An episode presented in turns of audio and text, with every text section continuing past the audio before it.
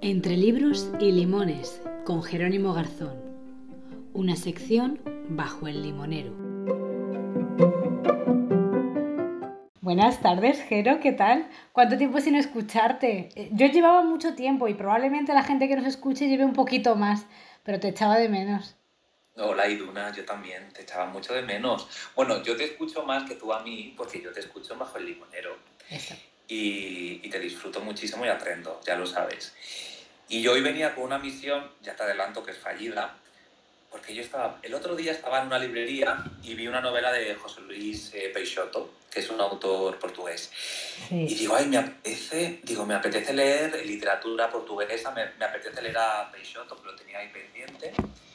Y digo, no, digo, quiero llevar a una autora portuguesa a Entre Libros y Limones. Mm, no he conseguido a ninguna. Yo siento decirte y siento decírselo a, a- a las personas que nos están escuchando, después de un año y medio viviendo en Lisboa, la verdad es que no he leído autoras portuguesas. Porque eh, me gustaría leer en portugués, pero la realidad es que tengo poco tiempo y me da pereza leer en un idioma que no es el mío. Porque ahora mismo, con el tiempo que tengo, quiero leer por placer. Y leer en otro idioma me supondría un esfuerzo, un quehacer. Entonces, no he leído tampoco a ninguna autora portuguesa, pero creo que es un tema pendiente para la próxima temporada de Bajo el Limonero. Ya llevo el tiempo suficiente aquí en Lisboa como para recurrir a amigos o quien sea, dame una lista de autoras o de autores portugueses que tengamos que, que leer y recomendar. Así que Pues tomamos por- nota. por- que nos ayuden eh, la gente que nos esté escuchando, porque yo he hecho una búsqueda bastante exhaustiva y de verdad no he encontrado a ninguna autora, o sea, no he encontrado, no he encontrado a ninguna autora portuguesa que esté traducida en España, que, que esté publicada en una editorial reconocida. Nada, digo, no puede ser, o sea, es imposible. Seguro que hay, mira, yo ahora con buscando editoriales para, para publicar El sofá de Carmen, sí que he descubierto algunas editoriales, sobre todo en Galicia, que trabajan con literatura en portugués también. Entonces, a lo mejor por ahí podemos tirar alguna editorial gallega independiente que tenga alguna autora portuguesa que nos pueda que nos pueda arrojar luz eh, precisamente en este área que, que hemos notado de repente pues que tenemos laguna.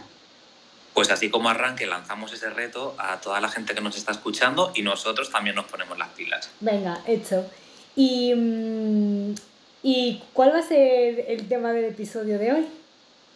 Pues de Portugal nos vamos a Argentina porque te traigo una autora, una autora portuguesa, iba a decir, una autora argentina que se llama Camila Sosa Villada Me encanta. y vamos a hablar de su novela, bueno, entre comillas lo de novela, Las Malas. Qué maravilla. Además es que eh, llevo bastante tiempo leyéndolo, porque ya te digo, he leído más lento últimamente y me lo terminé hace muy poquito. Uf, y es un libro que es que no sé cómo explicarlo. O sea, hay libros que te transmiten palabras nada más terminarlos y este era como resoplé. Y no por las ganas que tuviera de quitármelo, sino porque dices, eh, me ha dolido. Y duele porque es muy real. Para poner en contexto a, los lectores y las lectoras, eh, Camila Sosa eh, bueno, nació en 1982 en Argentina, en Córdoba, en una época donde no se hablaba mucho del tema de la transexualidad, que es lo que, de lo que se habla en esta novela. Eh, en su infancia empezó a sentir discordancia con su propio cuerpo, con una familia muy pobre, con mucha precariedad, pero Iduna no en el, sen- en el sentido material, pero por ejemplo no en el sentido intelectual, porque su madre siempre le compraba libros, cuando podía, recorría eh, bibliotecas para conseguir, para conseguir libros gratis, y a los 18 años ella decide irse a vivir a, a Córdoba y empieza a estudiar eh, una carrera. Y por las noches empieza a ejercer la prostitución. De ahí que parte de esta novela haya mucho de ella. Muchísimo, muchísimo. Además, fíjate, mm, eh, yo escuché una entrevista que le hacían, pues no sé si era en... Notas al pie, no lo sé, no lo sé en qué podcast era exactamente, y en el que ella contaba que muchas de estas vivencias que, que se que habla en primera persona, porque no recuerdo si estaba en primera persona el libro, creo que sí, pues muchas de estas vivencias que se ven en, en las malas, ella las iba subiendo a un blog. Ella escribía en un blog y lo iba subiendo ahí. De repente un día, bueno, pues no sé, de esto que te entra bloqueo, de repente dices qué vergüenza, no sé qué, y borras. Creo que borró todo ese blog o borró o se lo borraron, no lo recuerdo bien. Y una persona, un joven que la leía y que la seguía, casualmente había estado copiando todos esos posts que ella iba subiendo y los tenía guardados. Y a través de lo que ese chico le rescató de su blog, ella escribió este libro. O sea, creo que, creo que ella contó algo, algo así, ya te digo que entre que tengo mala memoria y, y, este podcast lo escuché hace mucho tiempo, pero creo recordar que había mucho de su blog perdido en este libro. No lo sabía, no tenía ni idea. ¿Te parece si ponemos, contamos un poquito por encima de, de qué trata el libro? Claro, adelante. Y y lo comentamos. Bueno, pues en Las Malas, Camila Sosa describe a un grupo de travestis de la ciudad de Córdoba, en Argentina, que todas las noches van al Parque de Sarmiento y que esperan a sus clientes en condiciones de precariedad y, y peligro que rodea toda esa zona donde se ganan la vida prostituyéndose. No les queda otra, no, no consiguen empleo de, de otra manera y yo diría, y yo no sé si tú estás de acuerdo con esto, es una que no es una novela, porque es un retrato que, que, ocurre en distintos planos y esos planos tienen la profundidad que tú le quieras dar.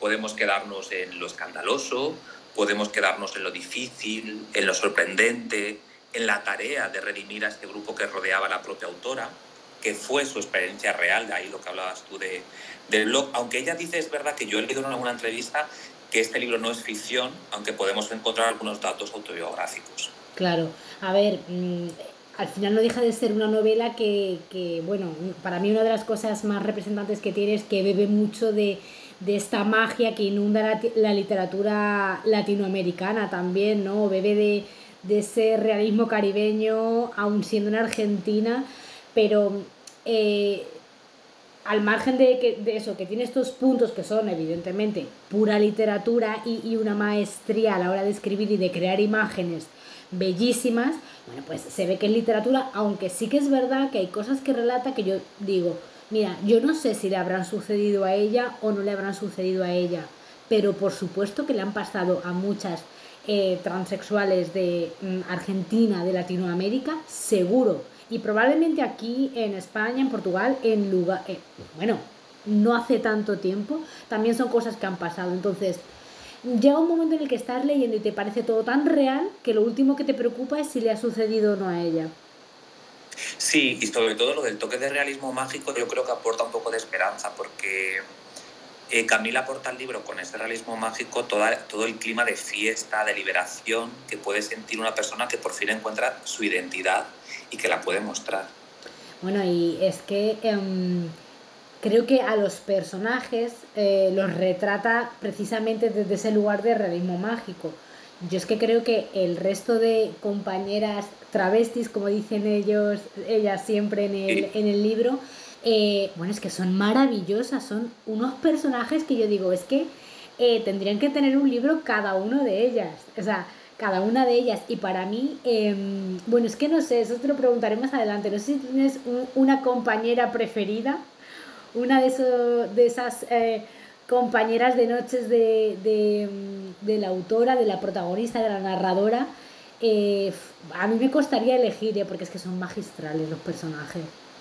A ver, si a mí me preguntas, yo tengo debilidad por la tía Encarna. Hombre. Y de hecho, la trama se desata cuando la tía, para que también sepan un poquito, la trama se desata cuando la tía Encarna, una de las protagonistas de este grupo, encuentra en el parque a un niño abandonado que está llorando y decide adoptarlo como propio llamándolo el brillo de, de los ojos. Creo que era el brillo de los el ojos. Brillo de sus ojos sí. Y gracias al crecimiento del niño, eh, avanza una especie de trama donde vamos conociendo, por un lado, reflexiones de la narradora y lo que pasa con las vivencias de las compañeras. Ahí es donde está todo ese número de protagonistas pues inolvidable. Y las malas, como se titula el libro, al final es como están tildadas en el barrio, en el país, en el colectivo imaginario de, o sea, en el imaginario colectivo, perdón, de, de, todo el país, de esas familias que las han tildado siempre como las malas, las malas. Fíjate, eh, para mí uno de los personajes brillantes es la Machi, que es esa eh, transexual chamana, ¿sabes? Que se pone a lanzar sus ritos, sus mantras cada vez que, ¿no? Como alivia las penas con brujería y con su chamanismo. Ay, es que me parece brutal cada vez que me lo imagino. Y es que es muy bonito cómo, cómo, buscan herramientas en la vida para sobrevivir, ¿no? Tan difícil como se lo pone esa sociedad, especialmente la de Latinoamérica.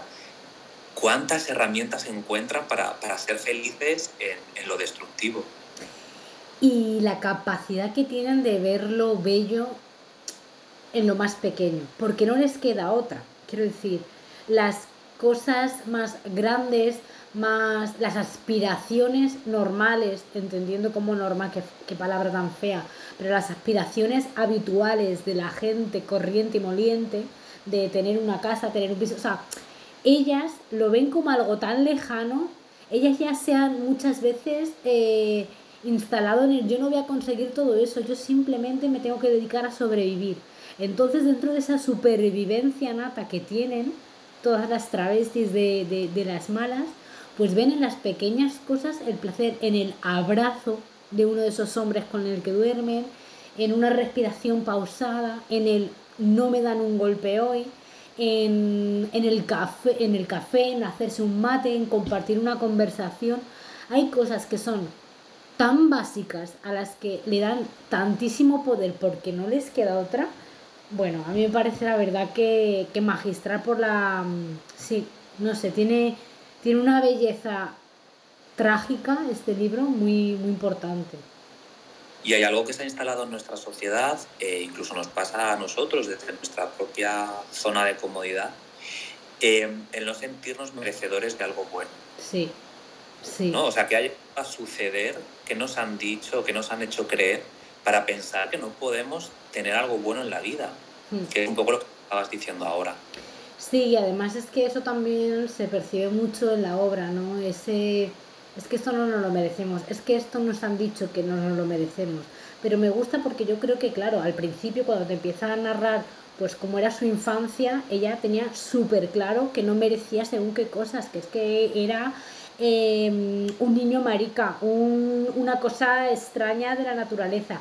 Pero según va avanzando la novela y ella va asumiendo su identidad, Mm, te vas dando cuenta de que poco a poco va aceptando que merece, merece una buena vida, merece elegir una buena vida, que puede hacerlo y de hecho elige eh, la, vida em, la vida que realmente merece o que, a la que quiera aspirar. Entonces sí que se ve también ahí una evolución en el merecimiento, pero verdad que es que es una cosa de la que, de que también se habla mucho.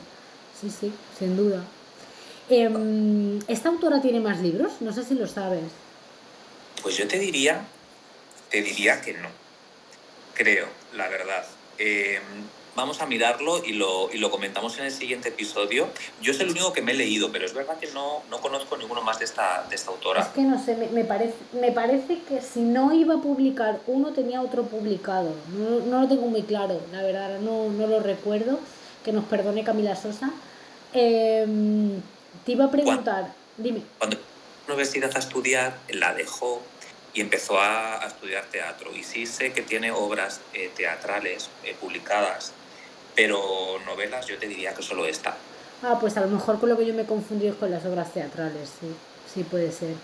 Eh, ¿Esto en qué editorial estaba?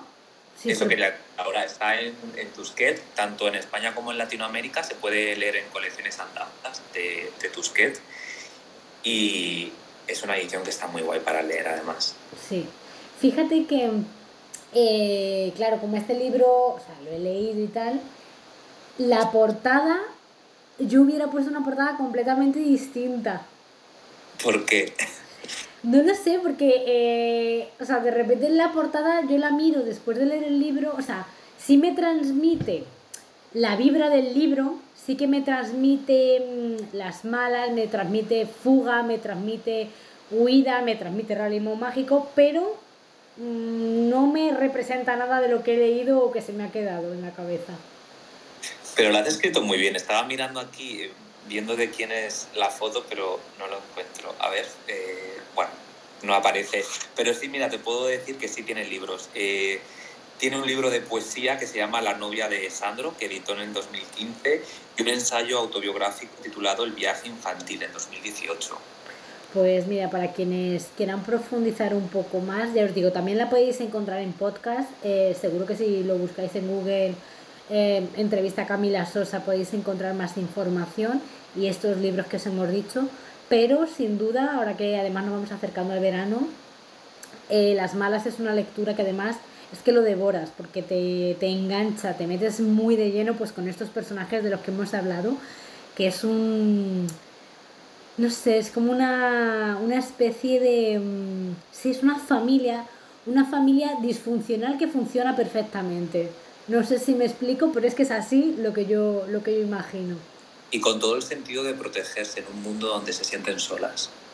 Pero es que al final es algo de lo que se habla, ¿no? Em, en el libro. Cuando no tienes a nadie que te proteja, cuando todo el exterior, cuando todo el mundo está construido de tal manera que tú eres el bicho raro al que está permitido pegar, matar, insultar, eh, esos bichos raros, entre comillas, se unen y se protegen y se salvan. Es que es la única manera. Es la única manera. Pues nosotros, esta lectura nos ha salvado también de, de cambiar la visión que podíamos tener anteriormente, de mostrarnos la sociedad latinoamericana que qué trabajo están haciendo las autoras latinoamericanas. Lo hemos comentado muchísimas veces, de traer esta voz hasta aquí y describirnos la sociedad de, de países tan complejos.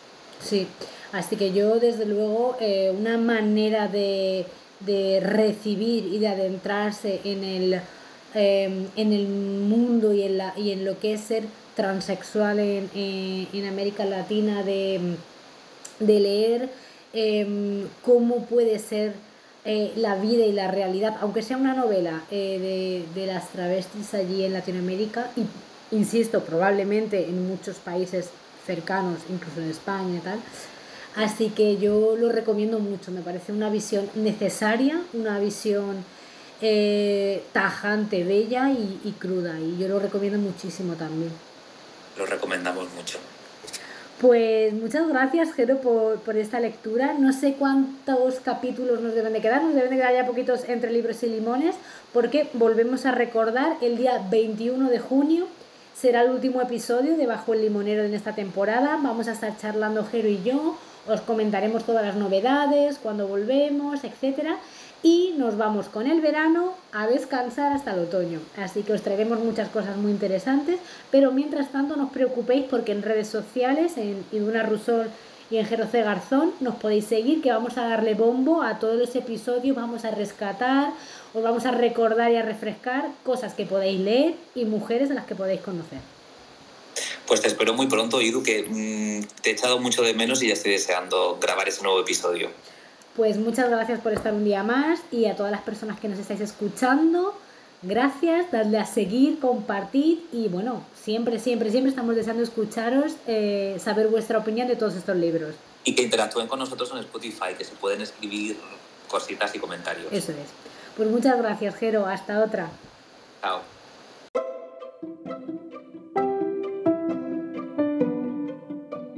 Gracias por estos minutos con nosotras.